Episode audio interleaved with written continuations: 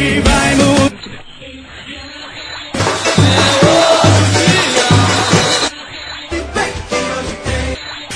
Hoje, hoje tem! Olá galera, começando mais um Hoje Tem. Hoje tem Esporte Ponte Preta, 19h15 na Ilha do Retiro. Eu, Rafa Brasileiro, estou aqui com Fred Figueroa. A gente vai falar sobre a partida. Mas, meu amigo, se tem futebol, tem companhia do Chopp. E Fred, acabei de descobrir que na companhia do Chopp tem um escolha ou morre, meu velho. Acho que tu já experimentou tal do franguinho piu-piu, piu-piu, não foi isso? Sensacional.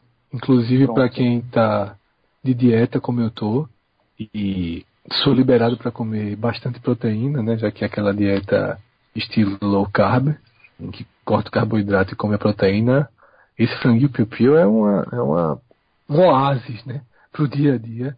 E já já tive lá para comer e tô com uma saudade grande tanto do franguinho piu-piu quanto da picanha, mas eu sei que esse escolha ou morre aí é, da mesma categoria, né? Não é franguinho piu contra picanha, não. Porque aí a picanha ganha, né? Não tem como Não, concorrer. Deixa, deixa eu ver só. Você tá colocando aí é, a discussão Maradona e Pelé. Pô. Picanha é picanha, pô. Agora, já que Exato. você falou Ainda do franguinho tá de lá. piu-piu. Não, não, de lá eu, digo, eu garanto a você, sem dúvida alguma, é a melhor picanha do Recife. Isso a aí, dúvida. Não tenho dúvida nenhuma, não sou só eu que falo não. Roberto Fernandes falou no programa da rede, por exemplo. Sem Não, é melhor. É melhor.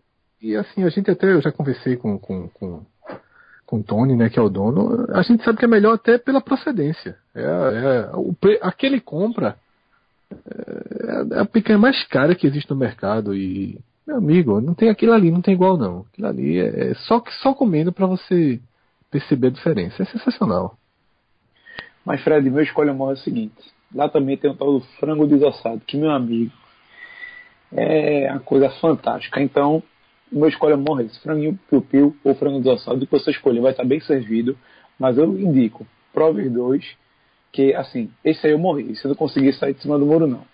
Esse, eu, sinceramente, eu não sei apontar. Então, se você puder nos ajudar aí, vá lá na Companhia do Show, número 2775, na Avenida Conselheira Guiar, Boa Viagem, Zona Sul e tem o melhor atendimento, o melhor chopp, a melhor picanha do Recife, disparada. Companhia do chopp, parceira do podcast 45 minutos. E se quiser pedir em casa, a Companhia de Shopping entrega né, na Zona Sul, tanto pelo iFood como pelo.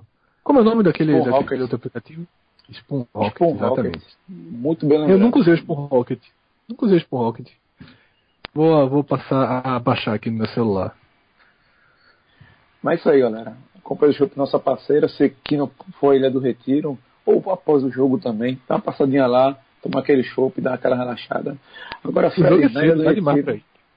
Já é dar demais.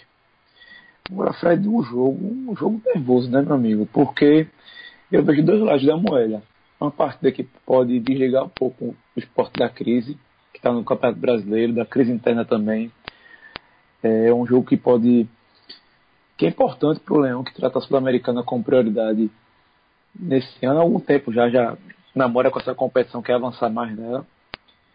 E lembrando que ela dá vaga na Libertadores.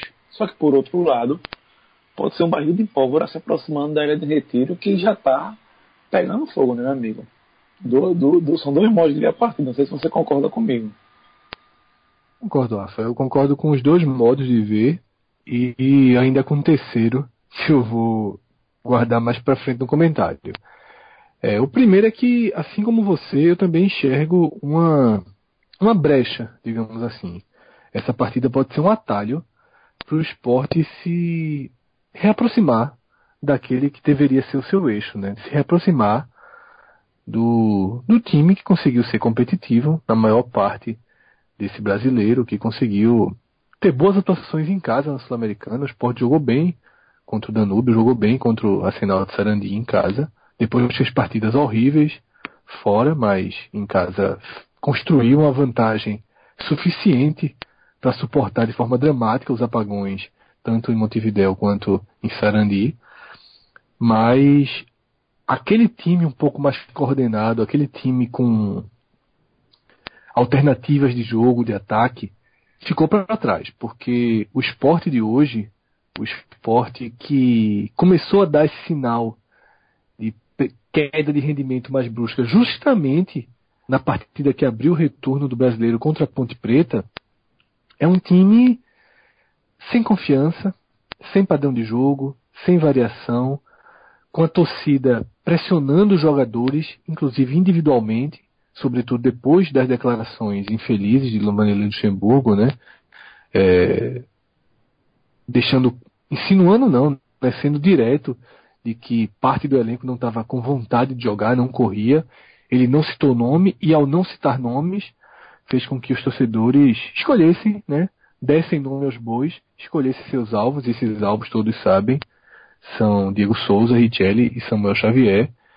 E isso faz o que você falou, né, que é um barril de pólvora, só que na verdade essa, essa pólvora já está consumindo, já está queimada, porque o que era um barril de pólvora, ele explodiu naquele jogo de Porto Alegre com a entrevista de Luxemburgo e desde então a situação só se agrava porque a diretoria não soube é, é, é analisar e acompanhar a situação com discernimento, optou por tomar um lado, por anunciar publicamente uma renovação de contrato Luxemburgo, que é muito mais de boca, na verdade, mas o que importa nesse caso é o peso simbólico e é o peso simbólico de apoiar o discurso do treinador. Então a gente sabe, Rafa, que o ambiente é. Não vou dizer que o pior possível, mas é muito perto disso. O esporte hoje é um clube de ambiente ruim. Tá? Isso é público, não precisa estar lá dentro para saber. Não tem ninguém que negue uhum. isso. O ambiente é muito ruim. E a fase técnica de jogadores principais também é muito ruim. E a organização tática dada por Luxemburgo desde a hora que ele teve chance de trabalhar o time também é ruim, porque ele desconstruiu uma forma de jogar, tentando implantar uma nova, uma, um novo sistema com Wesley, com Diego Souza mais avançado, com Everton Felipe fazendo uma espécie de, uma, de um revezamento de posições. Isso no papel poderia até ser interessante, mas na prática não funcionou e a insistência tem sido danosa para o time. Então, Rafa, respondendo sua pergunta, é claro que para um time que vem a seis jogos sem vencer, para um time que vem a quatro partidas sem fazer gol, numa crise absoluta, jogar é melhor do que não jogar. Você passar uma semana tendo que digerir aquela derrota para o Havaí, que já se somam 5 a 0 em Porto Alegre, você está digerindo sempre negatividade. Na hora que vem um jogo e vem um jogo de uma outra competição, é mais fácil zerar o processo. É mais fácil pegar a crise no brasileiro, colocar numa gaveta e chegar para esse jogo da Ponte Preta com tudo zerado, né? E a possibilidade de fazer história, de colocar o esporte pela primeira vez nas quartas de final de uma competição internacional, algo que não, não pode ser minimizado, que não deve ser minimizado, até porque em mais de 100 anos de história o esporte nunca conseguiu. É, falta é, informação para os torcedores, para os jogadores, para o clube, do quanto é importante isso.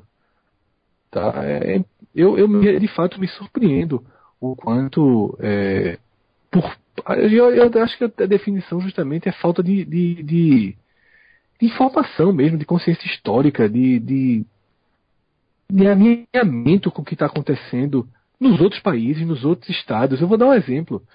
Hoje, a gente está gravando isso aqui na madrugada de terça para quarta.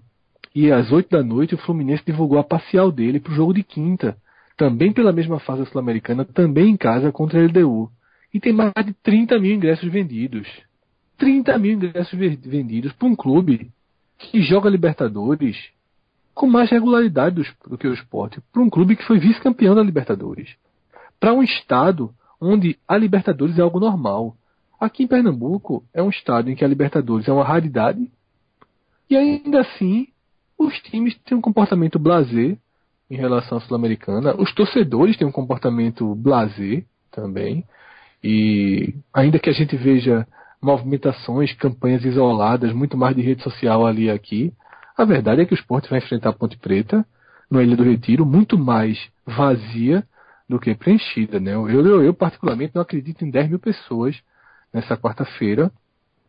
E esse, esse é o cenário, Rafa. De fato, é uma brecha para você vencer um time que é nivelado com o seu, que no papel é pior do que o seu, mas é nivelado. É uma brecha, porque se você vence, você interrompe a sequência negativa, você abre a possibilidade de oxigenar um pouco o ambiente, mas ao mesmo tempo, e é esse, é aquele terceiro lado que eu queria falar, é que a gente não pode negar que, mais uma vez, ironicamente até eu diria, a Sul-Americana chega numa fase decisiva para o esporte, com o esporte destroçado, né, com o esporte longe do seu ideal. Se esse jogo tivesse sido mês passado, teríamos um esporte é, mais organizado, um esporte com mais possibilidades, com mais confiança, e seria um momento melhor de enfrentar a Ponte Preta, mas isso não se escolhe, né? O que está está posto está posto e a gente tem que fazer a análise do jogo, a gente tem que considerar o cenário com a realidade e não com si o que poderia ter sido, porque a melhor fase já passou, né? E se haverá uma nova fase positiva, não tem, a gente não tem a menor ideia, a gente não tem como prever isso.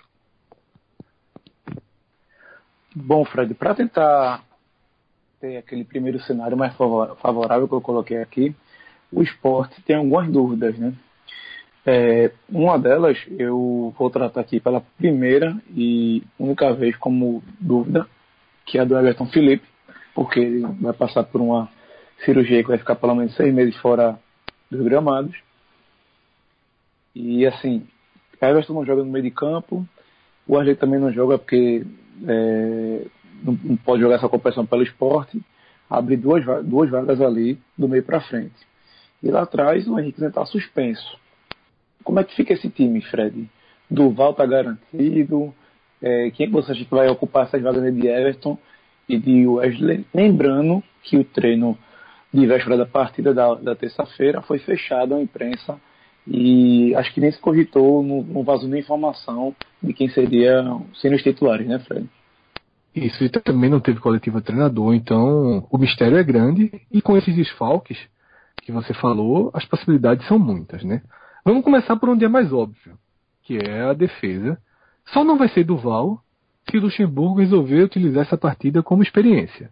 Como eu não vejo um cenário factível para você desacelerar na Sul-Americana, seria um erro histórico absurdo do treinador com a aval da diretoria, uma diretoria que o presidente ainda em campanha valorizou a Sul-Americana, manteve seu discurso e agora quando ele quando ele optou né, pela decisão bem contestável, eu diria até que esdrúxula, de abandonar a Copa do Nordeste, ele mais uma vez, para embasar a sua decisão, reforçou a, a priorizar, competições internacionais e, enfim, é, é, é, natural, é obrigatório, eu diria, que o esporte enfrente a Ponte Preta com 100% do, do, do que tiver à disposição. Então, considerando, eu vou partir desse princípio, tá? Não vou aqui partir do princípio de que o jogo vai ser usado para teste ou para poupar jogador. Sendo assim, Duval forma a defesa com Ronaldo Alves. E para ser justo, desde que Henrique ganhou a posição, não vem justificando. Na época do rodízio, Henrique até dava conta do recado. Com a sequência, ele e Ronaldo Alves têm tido partidas bem ruins. A bola aérea virou um colapso do esporte. E Duval também fez por merecer sair, mas Henrique não fez por merecer ser titular. Então eu diria que essa posição de parceiro de Ronaldo Alves ela segue bem aberta e Duval volta até a ter uma chance, quem sabe fazer uma boa partida, de recuperar seu lugar. Então aí não há dúvida. Nas vagas de Wesley e Everton Felipe, aí existe toda a dúvida possível. Lembrando que a primeira opção, o cara que substituiu Everton Felipe quando ele se machucou contra o Havaí, que foi o Oswaldo, também não pode jogar, porque chegou a ser inscrito pelo Fluminense na primeira fase. É o mesmo caso de Wesley, que chegou a ser inscrito por São Paulo, São Paulo que caiu para aquele time da Argentina, Defensa de Justiça, né, se não me engano. É o nome do time bem pequeno da Argentina que eliminou São Paulo. Esse mesmo. Para preencher, eu vou. E para não enlouquecer a cabeça de quem está ouvindo, eu vou dividir em partes. A parte 1 um é Luxemburgo, seria Luxemburgo voltar para o esporte no molde tradicional no molde que o time jogou a maior parte da temporada, que é justamente com o meia, Diego Souza jogando mais na sua, mais na criação, um atacante aberto de cada lado e André centralizado. Se ele for jogar assim, os favoritos para mim para as posições são Rogério, de um lado, e Lênis do outro. Dentro desse esquema, a opção restante seria Tomás. Até por uma entrevista que Luxemburgo deu na coletiva pós-derrota do Havaí, quando foi questionado por que entrou com aquele Bruno Xavier, que veio da terceira edição de São Paulo e não com Tomás, ele posicionou Tomás como um cara que briga pela vaga de atuar mais aberto. Então Tomás seria uma opção, junto com Lênis e Rogério, para disputar essas duas posições abertas. Ainda pesando um pouco a favor de Tomás o fato de que ele lembra mais Everton Felipe na característica de cair para o meio, de poder em algum momento exercer o papel de meia para que Diego Souza jogue mais próximo de André, o que eu considero um erro, mas que Luxemburgo tem tentado repetidamente. Então, Tomás nesse esquema poderia ser algo mais híbrido entre o esporte tradicional, o esporte que jogou uma parte da temporada, com esse esporte recente que Luxemburgo tem forçado a barra desde que o Wesley chegou, que não tem dado certo, mas que ele tem insistido com esse trio aí se movimentando, André saindo mais da área, quase um quarteto aí trocando de posições, que eu acho bem ruim. Então, explicado as alternativas dessa primeira forma de jogar, eu vou partir para a segunda forma de jogar, que é que seria com a entrada de Anselmo no time, formando um trio de volantes, Richelli, Anselmo e Patrick. Algumas pessoas estão defendendo essa linha, defendem por considerar que Wesley é também um volante e seria uma forma de manter o sistema atual que o esporte joga. Você traria, colocaria Anselmo, mas Anselmo recuaria mais, imagino que Patrick, é quem tem exercido mais essa, essa liberdade ofensiva, seria, entre aspas, um Wesley. Até porque o próprio Wesley tem sido um Wesley, entre aspas, porque ele não tem conseguido dar conta da função que é imaginada para ele. Tendo esse trio de volante, também é, é, permitiria uma outra formação, que é uma formação mais clássica, que seria um 4-4-2 com losango, né? Você fazendo Anselmo recuado, Richelli como volante mais de um lado, Patrick do outro, Diego Souza de meia, e aí um ataque tradicional, num 4-4-2 de fato, com André, e aí pelas características, acho que Rogério seria quem melhor se encaixa para fazer um time com, com um 4-4-2.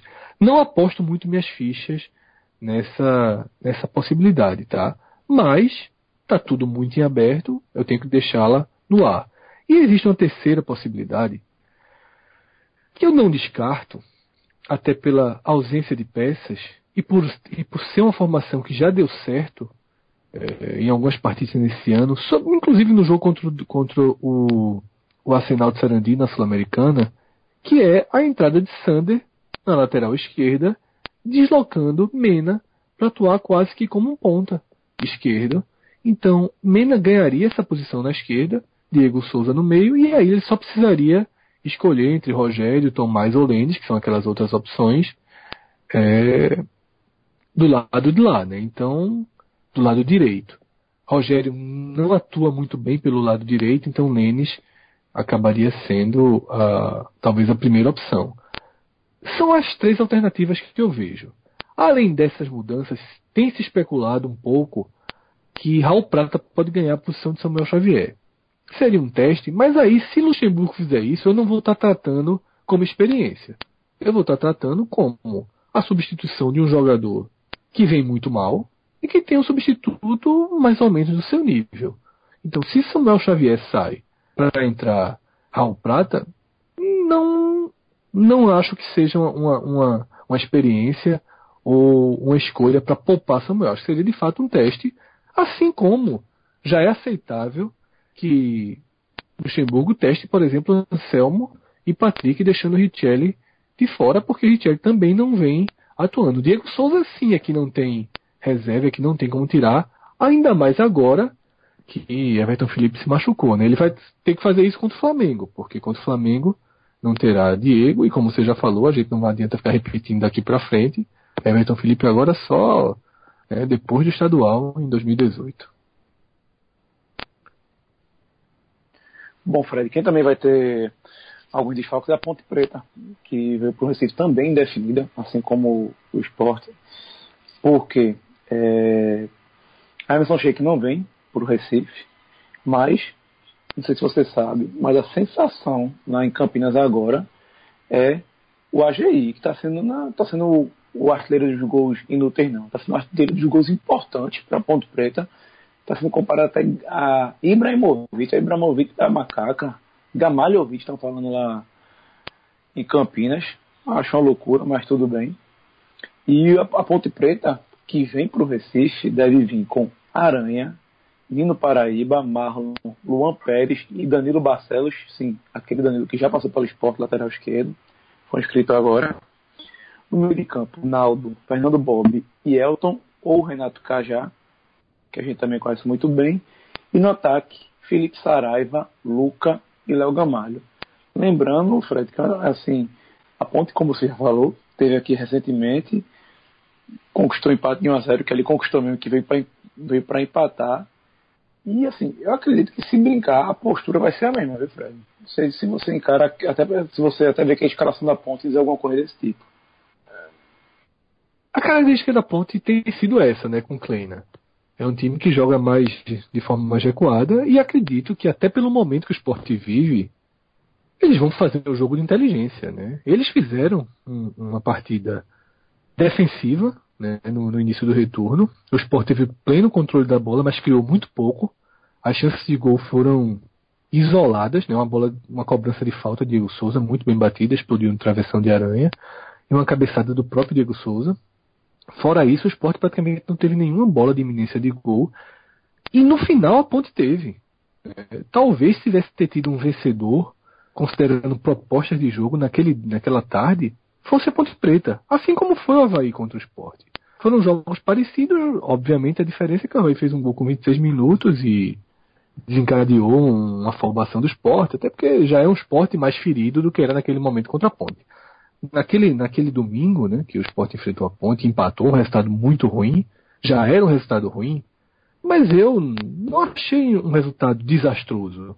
Porque é o tipo do jogo que o torcedor, que o treinador, que todo mundo coloca três pontos, mas às vezes foge do controle. Tá? Um dia que teve dificuldade de criar, que o time não estava bem. Naquele momento era só isso. Era uma oscilação. Só que essa oscilação foi transformada em crise. E litros e litros de gasolina foram jogados né, nesse barril de pólvora que a gente já falou, e a situação é incontrolável, e aconteceu tudo o que aconteceu. Então o esporte que enfrenta a Ponte Preta hoje é mais frágil do que aquele esporte. É mais frágil tecnicamente, porque os jogadores estão em mais fase, porque perde opções, o time do brasileiro é mais completo. Né? Não tinha o Wesley naquele momento, mas já tinha o Oswaldo à disposição, se bem que acho que o Oswaldo estava machucado ainda naquela partida, mas tinha Everton Felipe. E hoje é um elenco mais reduzido para enfrentar essa Ponte Preta, que é um time que, como eu falei lá na apresentação, a gente considera ele nivelado com o esporte, mas se você for papel por papel, ou no papel jogador por jogador, é menos time que o esporte. E a aposta em, em Gamalho reflete um pouco isso. O Gamalho estava muito mal no Goiás. Olha onde está o Goiás na Série B. Gamalho era reserva do Goiás. Não conseguiu se firmar. A Ponte foi lá, apostou no jogador e o jogador de fato né, vem fazendo, vem invertendo o I da sua alcunha de AGI né, de artilheiro dos gols inúteis e tem sido artilheiro dos gols úteis, o último, inclusive, garantindo empate contra o São Paulo no Urumbi, depois de sair perdendo por 2 a 0 que serve também de lição para o esporte, tá? Porque é, é, preciso ter muita atenção ao jogo. É um outro campeonato, é um outro regulamento. Um 0 a 0 não é o pior dos resultados, tá? Você não levar gol é fundamental, porque você se sai com 0 a 0 você tem todos os empates na, no jogo de volta em Campinas, onde a ponte vai ser obrigada a sair. E tem que saber administrar, tá? O esporte está frágil demais nesse momento para se precipitar, para ser pressionado, para achar que tem que ganhar de qualquer jeito. Tem que jogar com um pouquinho de inteligência também, com um pouquinho de frieza. Não sei se os jogadores conseguirão fazer isso.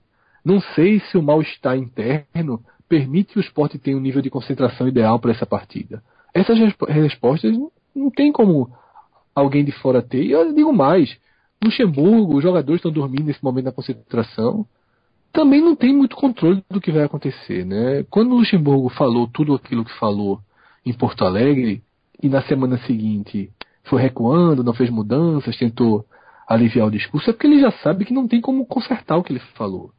Né? A impressão deixada já foi, já foi feita. Então ele agora está nas mãos dos jogadores. Ele não tem como assumir as rédeas do clube. Né? O clube, Luxemburgo e, e o resto de 2007 depende dos jogadores de serem extremamente profissionais. E o que é que eu digo por serem extremamente profissionais? É entrar em campo para fazer o máximo para honrar né, um clube que cumpre os compromissos financeiros com os jogadores, um clube que dá estrutura para eles trabalharem e também para é, deixarem a imagem deles para o mercado, a imagem deles interessante, porque ninguém quer É, o jogador, quando terminar o ano, tem que estar valorizado. O jogador rebaixado é muito mais desvalorizado. O jogador é, que não brilha, o jogador que está em curva negativa, vai pleitear contratos menores. Então, assim, o esporte depende do profissionalismo desses caras, desses caras que foram criticados, desses caras que foram acusados de não querer jogar. Hoje o clube está nas mãos dele. Luxemburgo sozinho não tem como assumir as rédeas. Não tem elenco para isso, não tem elenco para fazer mudanças. A entrada pitoresca, terrível do Bruno Xavier na partida passada foi uma sinalização clara de que se esse clube time não responder, se os titulares não responderem, o esporte está perdido. E a partir do jogo contra a Ponte Preta é mais uma chance de ver se existe alguma, alguma possibilidade de reação. E Rafa, eu queria lembrar, né, antes de fechar o raciocínio, porque se Cássio estiver ouvindo o programa numa hora dessa ele já está nervoso, se essa informação não for lançada ao ar, que é lembrando que o jogo tem uma premiação de 1,4 milhão de reais, é, dinheiro suficiente para para injetar ânimo na partida, né? Um jogo que vale um milhão e mais de um milhão e quatrocentos mil tem peso suficiente né? para além do que eu já falei da história de você ir pela primeira vez para uma quarta de final, você tem uma um aporte financeiro importante, até se for o caso, para motivar o elenco, para aumentar bicho, para garantir o pagamento em dia até o final do ano, para que tudo fique nos trilhos e que não se crie mais um problema, né? Dinheiro nunca é demais para um clube que, ainda que tenha um orçamento interessante para o seu porte, os gastos também são, são equivalentes. E aí, falando um pouquinho da chave, acho que o torcedor já, já tem consciência e já sabe quem passar de esporte ponte enfrenta o vencedor de Cerro Portenho e Júnior Barranquilla da Colômbia. A série já começou nessa terça-feira, né? a gente está gravando aqui na madrugada, na terça-feira a série começou. Foi 0 a 0 em Assunção, no Paraguai, e a decisão fica para a semana que vem lá em Barranquilla. Para o torcedor do esporte, caso o time consiga sair dessa, né, contra a Ponte, que hoje não é o resultado mais provável, mas caso o esporte consiga se ajustar e classificar, seria melhor enfrentar o Cerro. Porque caso seja esporte Cerro, a decisão vem para a Ilha do Retiro, algo que o esporte ainda não conseguiu nessa Sul-Americana. Se o Júnior Barranquilla passar, a decisão fica na cidade colombiana e, e, é bem mais difícil, né? Até porque o esporte deu provas de que fora do país tem tido apagões. Esse lado da chave se completa com Flamengo ou Chapecoense, que iniciam a série nessa quarta-feira, e o jogo que eu já falei, Fluminense e LDU, que iniciam a série na quinta. Quem ganhar aí desses, desses confrontos se enfrenta, a gente pode ter um Fla-Flu nas quartas de final, e se o esporte for caminhando, teria um, ou Flamengo ou Fluminense, por exemplo, na semifinal, seria algo bem, bem significativo, mas aí eu acho que eu já estou colocando demais o carro na frente dos bois, porque para um time que não faz gol a quatro jogos, considerar duas classificações é bem exagerado nesse momento, então é melhor colocar um ponto final, deixar a partida acontecer, para a partir do que acontecer na ilha a gente já poder fazer uma projeçãozinha minimamente segura para o resto dessa Sul-Americana. Então é isso aí, galera. Chegamos ao final de mais um Hoje Tem. A gente se vê pelos podcasts Telecast da Vida. Valeu, Fred. Um forte abraço. Até a próxima. Tchau, tchau. Abraço a todos. Até mais. Tchau, tchau.